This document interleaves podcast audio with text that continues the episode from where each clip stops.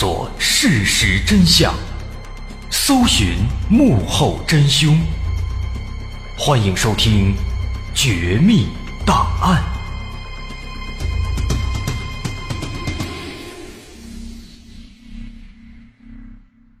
还原事实，探索真相，独到的风格，优质的内容，全网首档原创悬疑纪实类音频节目，全网收听第一《绝密档案》。面向全球招商，口播硬广、软性植入、APP 投放，你想不到的我们全都有。拨打全宇宙唯一招商热线：幺八六三零幺零六六五五。还原事实，探索真相，欢迎来到今天的绝密档案。我是大碗。这周咱们该说案子了。这起案子有点意思，先用简单两句话来概括一下。年轻男子夜闯福利院收容所，打死打伤了几十名残障人士。奇怪的是，作案之后呢，他不但没有逃跑，反而主动去警局投案自首。更奇怪的是，让他作案的导火索，竟然是一封写给日本众议院院长的信。抽丝剥茧之后，警方发现，在这凶手的背后呢，还有一个更加恐怖的组织。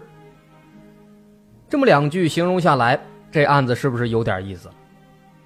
离咱们很近，发生在两年前，二零一六年七月二十六号。在这一天的凌晨两点半，有一个叫做直松胜的日本男青年，偷偷来到了神奈川县的一个残障人士收容所，叫做金九景山百合园。这直松胜是翻过围墙，直接就来到了这收容所的一扇窗户下面。来到窗下，他掏出事先准备好的锤子，然后突然起身，迅速敲碎了这扇玻璃窗，翻进屋子。这个屋子呢是一间卧室，里面有一名残障人士正在熟睡。直松胜二话不说，拿出刀子一顿狂捅。没过几秒钟，这个可怜的人连没尖叫几声。就已经被活活捅死了。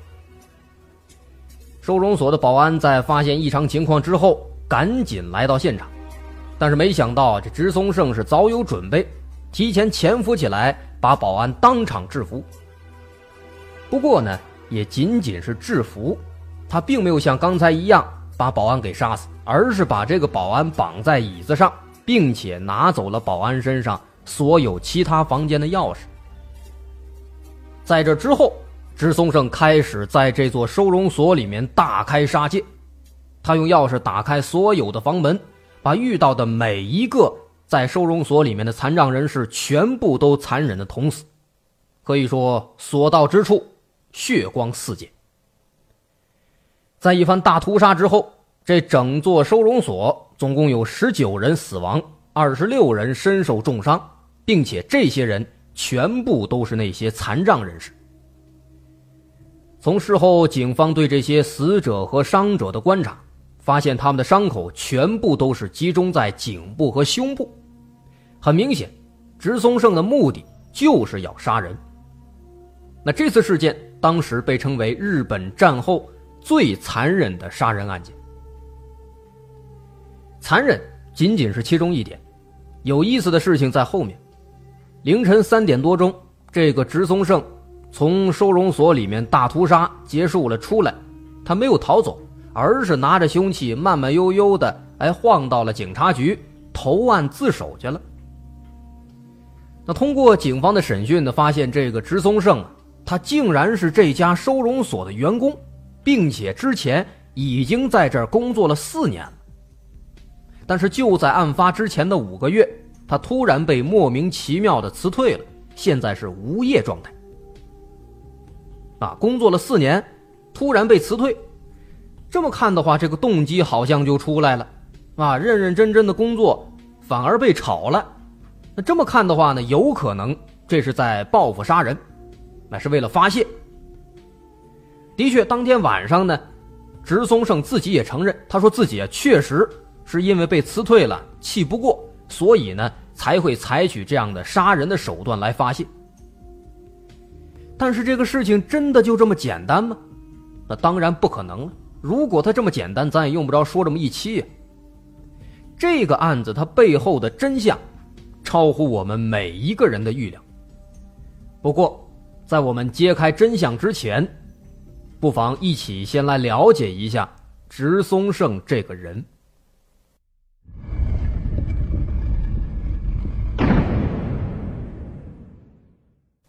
说这个凶手植松胜是一个年轻小伙，他是一九九零年生人，也是本地人。他所住的地方离这个案发的收容所很近，不到一里地。那这个人呢，他家庭条件也是不错的，父母哎都是知识分子，他尤其崇拜他爸，他爸呢是老师，那么从小呢受家庭熏陶，童年也很幸福，也很上进。那二零一二年从帝京大学毕业之后，他就去一个小学当了实习老师。那当时孩子们的反应啊也都很不错，孩子们都说说这个学校里面，哎呀来了一个特别好的男老师。包括周围的邻居呢，哎，对他的这个印象也都挺不错的。说这个植松胜啊，有童心，喜欢孩子，经常跟这个附近的小孩一块玩玩这个捉迷藏啊什么的。哎，有时候呢，还会看见他跟一个挺漂亮的一个姑娘在附近遛狗散步，啊，应该是男女朋友关系。他家的隔壁呢，住了一个七十三岁的一个老大爷，哎，老大爷生活阅历比较丰富了。那他对植松胜是怎么评价呢？他说：“这个植松胜啊，应该是一个比较开朗、比较外向的一个好孩子啊，经常能听到他家里面传来跟这个朋友哎大声说笑的声音，明显是很开朗的。那么从这些情况来看的话呢，其实不难发现，这个植松胜他的条件总体来讲那还是挺不错的，跟其他的那些杀手不一样，他童年啊没有阴影，也没有什么人格缺陷。”挺快乐，挺健康的。从身边人的评价来看呢，还是一个积极开朗、乐观向上的一个哎这样的一个人。那邻居们都表示说，从这个植松胜的性格来看，他应该不会因为被辞退了，那就去大开杀戒去报复，这不像是他呀。所以说，从这个阅历来看的话呢，被辞退了气不过，所以说去报复社会去杀人，这个说法。也就不攻自破了，那么也就表示植松胜当时自首之后，并没有说真话，他在说谎，这并不是真正的原因。从这个植松胜的经历来看，在大学毕业之后啊，经历过这个小学当老师实习，实习结束了，他就开始迫不及待的啊要去考这个教师资格证，想跟爸爸一样当一名老师。那但是呢？他这个运气不太好，落榜了，没考上。那么迫于生计，只能说先找一份工作。那么这份工作就是那个残障人士收容所，在那儿，也就是案发地啊，金九景山百合园。不过呢，需要说的是，他所工作的这个残障人士收容所，收容的不是那些这个肢体器官啊有这个残疾的那些残疾人，是什么人呢？是那些。高度行为障碍人士，这些人精神极度的不稳定，而且不受控制。那其实说白了，这个地方就是咱们常说的疯人院。那么也正因如此，疯人院嘛，这些人呢经常会出现这个一些攻击性的行为、过激的行为，会出现这样的一个情况。所以说，在这样的地方工作的话，所承受的这个精神压力那是非常大的。但是呢，即便说啊，这份工作不是特别理想，工作环境比较糟糕，而且压力比较大，那植松胜在这四年期间啊，还是勤勤恳恳，一直在好好干。包括当时刚来的时候，仅仅四个月，他就转正了。那转正的时候是二零一三年四月，那从转正开始往后推三十九个月之后，在二零一六年二月十七号这一天，他所工作的这个。金九景山百合园突然跟他说，他的这个精神状态和价值观已经无法胜任这份需要照顾弱者的工作了，让他主动提出辞职，把他炒了。那么当时被辞职之后，植松胜就开始变得比较极端了，比较奇怪了。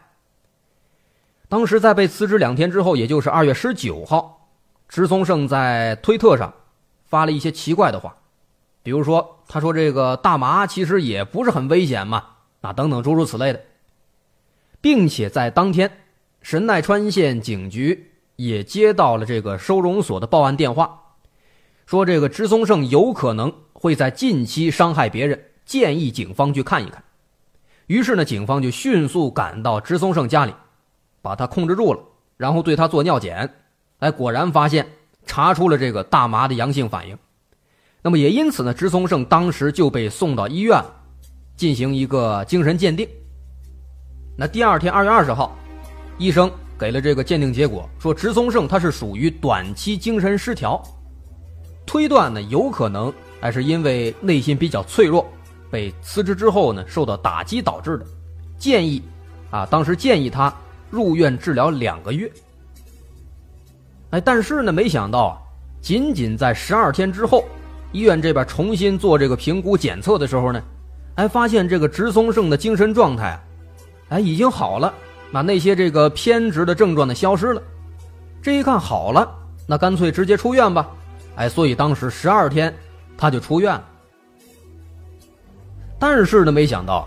医院里边检查虽然说没什么事但是出院之后，他的所作所为更加的让人无法理解。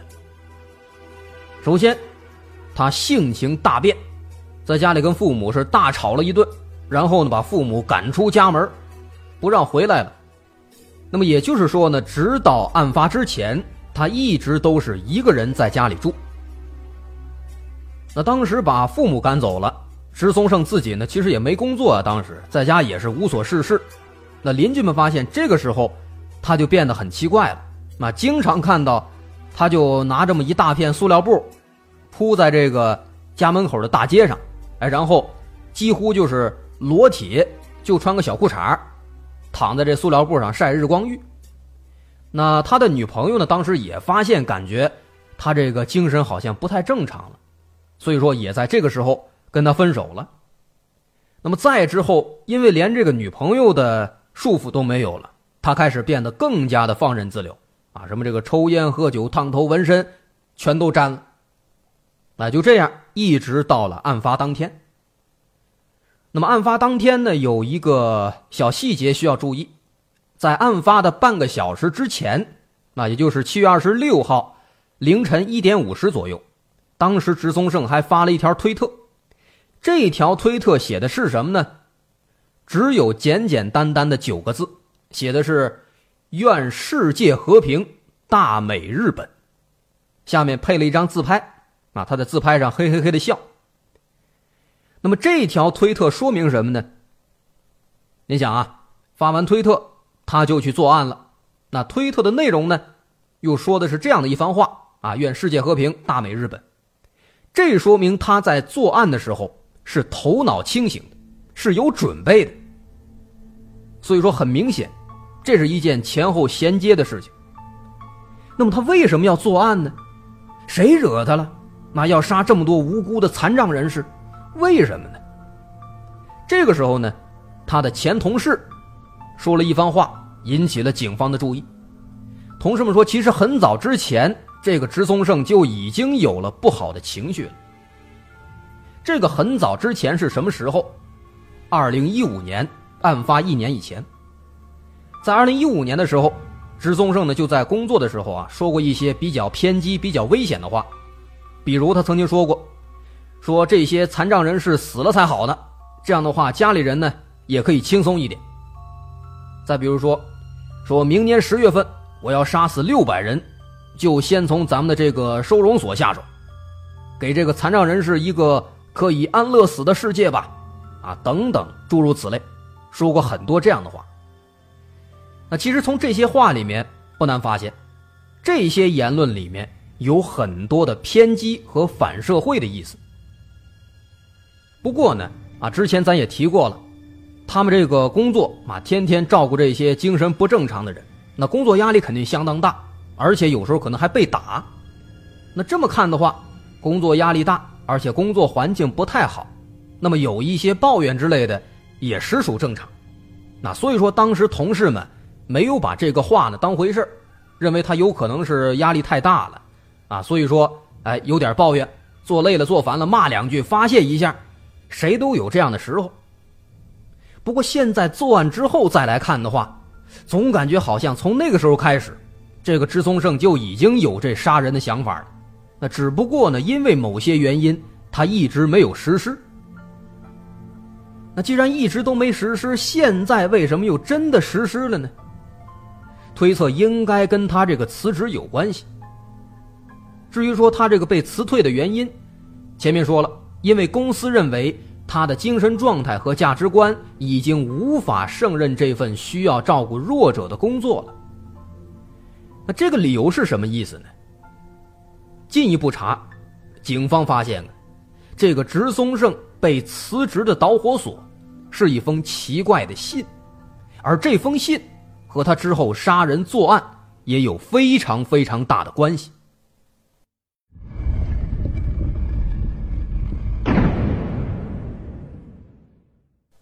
那么这封信的始末，值得跟大伙好好的说一说。说在案发之前的五个月，这个芝松胜曾经给当时日本众议院的院长大岛里森写了一封信，这封信啊。太有意思了，咱跟大伙念一念。这个信是这么写的：开头，大岛李森先生，感谢您能够读我这封信。我可以杀掉总计四百七十名残疾人。我知道这是天理难容的一句话，但是我亲眼看到了那些家属疲惫的神情，以及在收容所里工作的那些职员们都是毫无活力的眼神。所以我觉得这样做是为了拯救日本，也是为了拯救世界。我决定从今天起就行动起来。如果能够让世界经济进入上升发展期，那么就可以避免可能会到来的第三次世界大战。这就是我的想法。残疾人其实根本不算人，只不过是动物而已。有些人一辈子都离不开轮椅，监护人对他们放弃不管的例子也屡见不鲜。我的目标是为了实现一个这样的理想：如果这些重度残疾人完全无法适应家庭生活和社会活动的话，那么在监护人的许可之下，我们可以对这些残疾人实施安乐死。重度残疾人存在的意义，我到现在也完全领悟不到。残疾人只会给社会带来不幸。从共济会的小册子里，我明白了第三次世界大战必然会到来。然而，通过战争来使多余的人消失的话，这是多么可怕的一件事情啊！如果让残疾人替这些人去死的话，那么就可以把痛苦限制到最小的范围之内。所以，现在我们就应该进行革命，为了全人类的未来，现在就应该做出这个痛苦的决断。日本。应该迈出这一大步。大岛李森先生，您肩负着让世界变得更加美好的使命，所以请您一定将这个想法讲给日本首相安倍晋三先生听。这是我为了人类认真思考之后做出的解决方案。众议院议长大岛李森先生，请一定为了我们深爱的日本，为了全人类，助我一臂之力，拜托您了。啊，你看他这个信，所以说这封信有意思呢。原来这个池松胜呢，啊，不难看出来，还是一个有这么一个崇高的理想的人。啊，当然这个崇高咱得带引号，啊，因为有这么一个理想，所以他才要杀人。啊，这似乎就解释了原因了。不过呢，这封信啊到这儿还没写完，后边的内容更搞笑。那后边他甚至还跟人提出自己的这个作战计划了。接着给大伙念。后边是作战内容：冒号。我会在值夜班的职员人数比较少的时候动手。目前作战的目标有两个收容所，都是收容重度残疾人的地方。我将使用捆扎带将值班人员捆起来，让他们无法对外联络，不伤害这些值班人员的生命。之后我会尽全力尽快执行作战计划。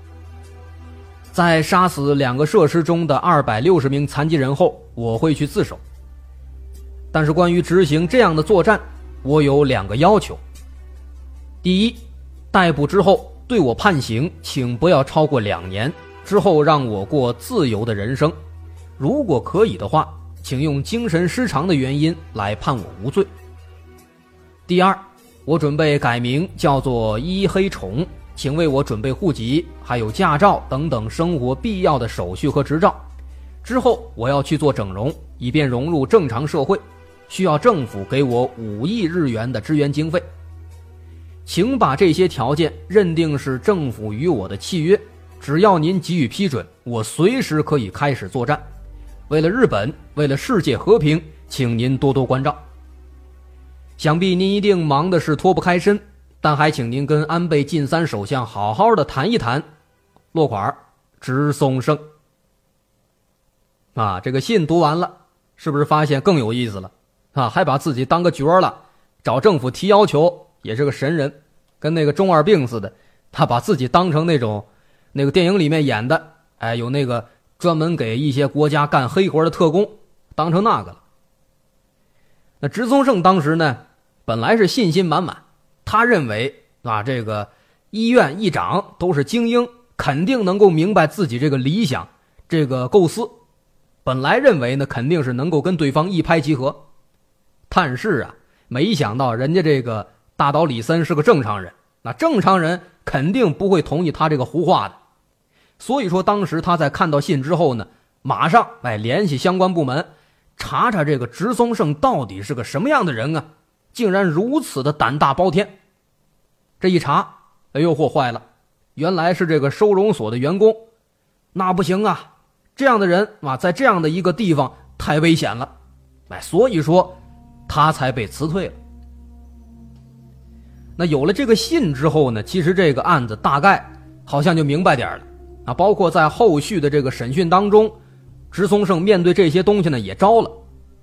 他说自己作案啊，的确，哎，不是因为发泄，而是因为他看到，在这个收容所里面，身边的同事们总是为了照顾这个残疾人而忙的是焦头烂额、苦不堪言。这份工作呢？也看不到尽头，所以说他觉得这个情况，这样的收容所的存在，照顾这些残疾人，这是对社会资源的一种非常大的浪费，因此呢才会选择去杀掉这些残障人士，解放这些员工，让他们呢去做一些更有意义的事情。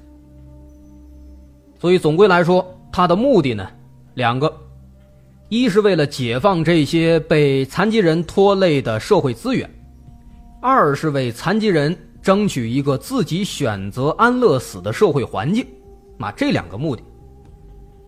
那么他的这番说法呢，啊，听起来似乎是这么一股浩然大义之气是扑面而来啊，把自己说的跟这个民族英雄一样。啊，不过您还别说，当时呢这种这个比较冠冕堂皇的这个理由被媒体一报道，还真就有一帮人来支持他，甚至有人表示说。早就跟他有一样的想法了，只不过呢，没有胆量去实施。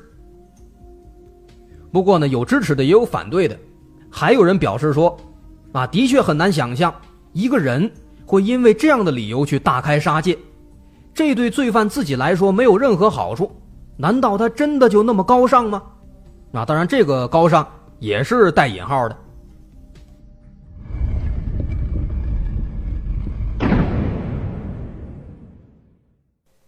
其实呢，您别说，这个直松胜啊，还真的就是一个这样的人。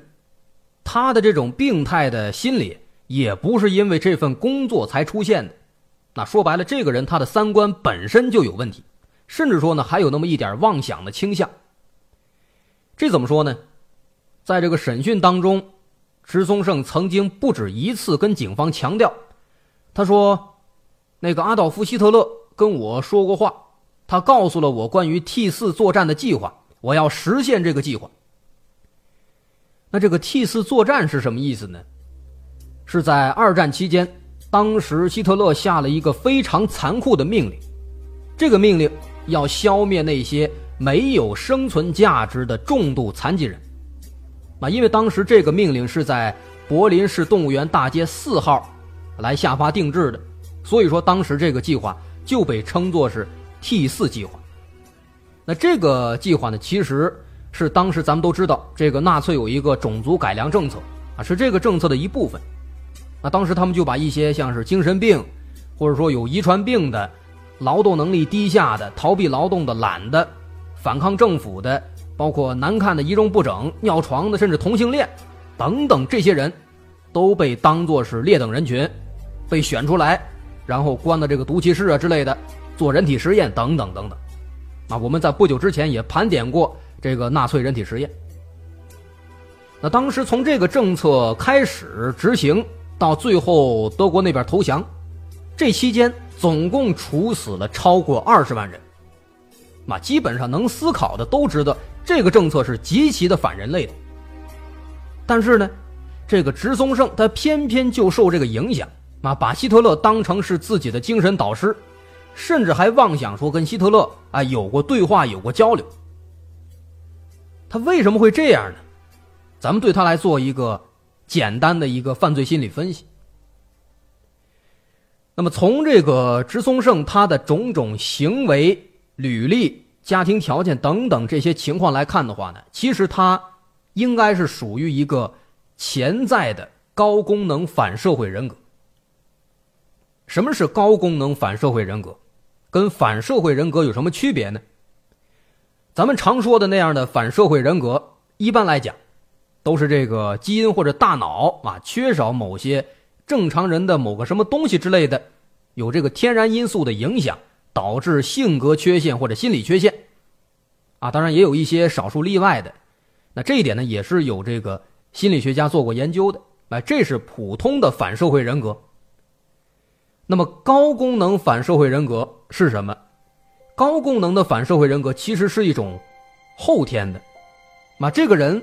他本身起初是无害的，一般来讲呢，都有高智商，或者是某些方面比常人要优越、要优秀，比如说这个洞察力非常强啊等等这样的一些先天性的优势。总之呢，就是一些比较优秀的苗子，底子非常好。那么这些人在自我发展的过程当中，根据所处环境条件的不同，会慢慢的出现两极分化的结果。如果说，成长过程当中啊看到的都是对你好的东西，对这个社会有益的，那么你就会喜欢这个社会，就会去服务社会，那么长大了就会成为人才。那如果说从小接触到的都是对这个人不好的东西，都是黑暗的、阴暗的，那么这个人呢，就有可能会发展成一个高功能反社会人格，对社会造成极大的破坏，极其的危险。这么说可能不太好理解，咱举个例子，说这个正面的相当有贡献的，比如说福尔摩斯，啊，这个福尔摩斯很厉害吧，啊，洞察力非常强，逻辑推理能力非常棒，福尔摩斯这是一个正面的一个人才的例子。那么这个负面的有极强的危害性的这种高功能反社会人格，举个例子，还是在福尔摩斯里面，福尔摩斯的死对头。最后的大 boss，莫里亚蒂教授，那他就是属于高功能反社会人格。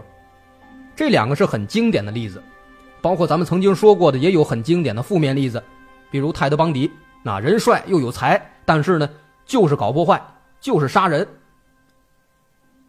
那么咱们回到这个直松胜身上，他呢在接受教育的时候啊，应该就是经历过某些错误的引导，把这个希特勒。当做了自己的一个精神导师，啊，这可能是在父母疏忽之下出现的这样的一个情况。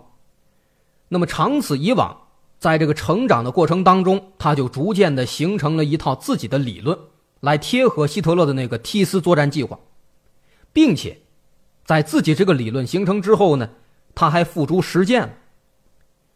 为什么咱们会说啊，他是一个高功能反社会人格？最好的体现就是在实施这一步上。体现在哪儿？他不是一个人在战斗，他有条理、有计划，心思缜密。说当时自己的这个理论在形成之后，那为了方便实施，支松胜就开始组建团队，啊，他通过这个网络啊等等各种途径，纠集了有二十几个志同道合的、年龄相仿的人，他们都提倡啊要净化社会环境，扫除没用的个体。那这几个人在一起之后，他们就成立了一个集团，叫做安乐死革命集团，啊，为了这个革命而奋斗。当时呢，他们都是计划说，先由这个植松胜起头表率，然后各自实施他们的这个清理计划。包括在案发之前一个月啊，他们还在拉人入伙呢。那是在一六年六月二十号，那当时他们以这个聚会的名义，邀请了一个不知情的一个年轻人来见面，一块来玩那当时呢，植松胜就介绍自己说：“我是一个为了实现安乐死政策而奋斗的革命家。”他这么说的，哎，说的好像还挺厉害，而且他这个态度呢，非常高傲，非常嚣张，跟这个年轻人说。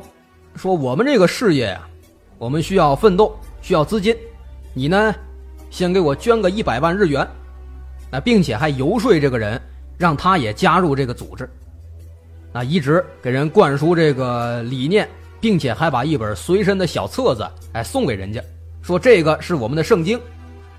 那这是什么书呢？是希特勒的《我的奋斗》。啊，当时这个人一看，感觉这帮人这么奇怪呢。啊，说一些奇怪的理论，怕不是个邪教啊？当时想走，但是呢，被这植松胜拉住了。植松胜说：“说想走啊，没那么容易。我们掌握了你的一切信息了，你就算走了，你也跑不掉。”说完之后呢，就把这个人的这个家庭住址、电话什么的，一字不差全给背出来了。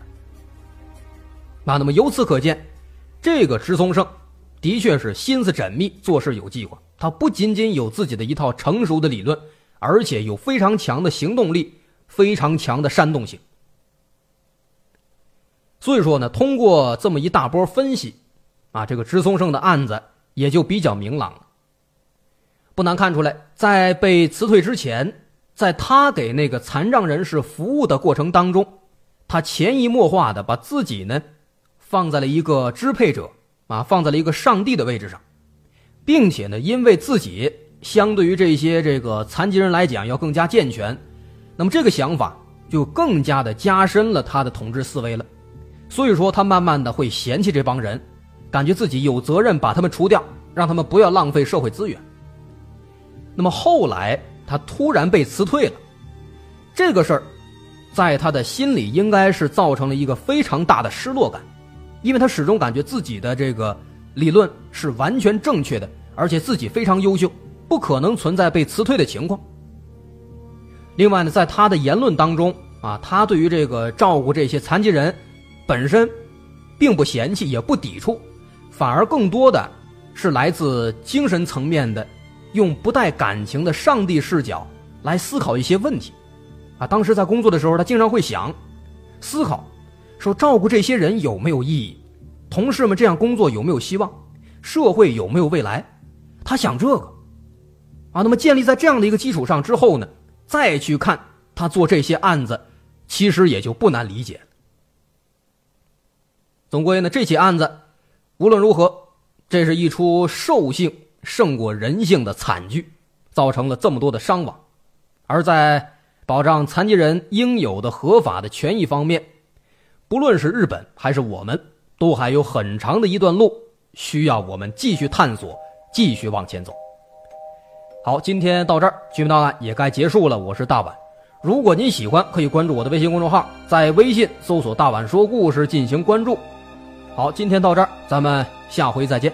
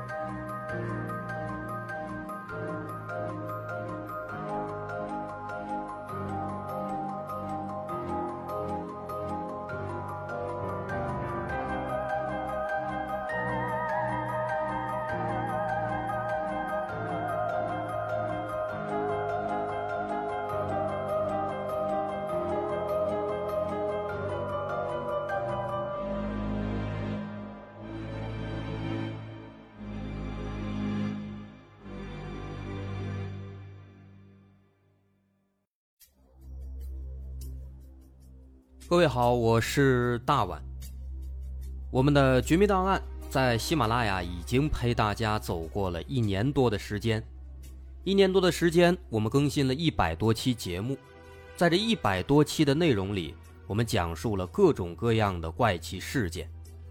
那在今后呢，我们也想尝试去做更多的其他类型的内容，比如一些自然怪象，比如有一些名人的黑幕。或者说是黑帮的发迹史，亦或是各种悬疑大案，以及更多的其他题材的探索。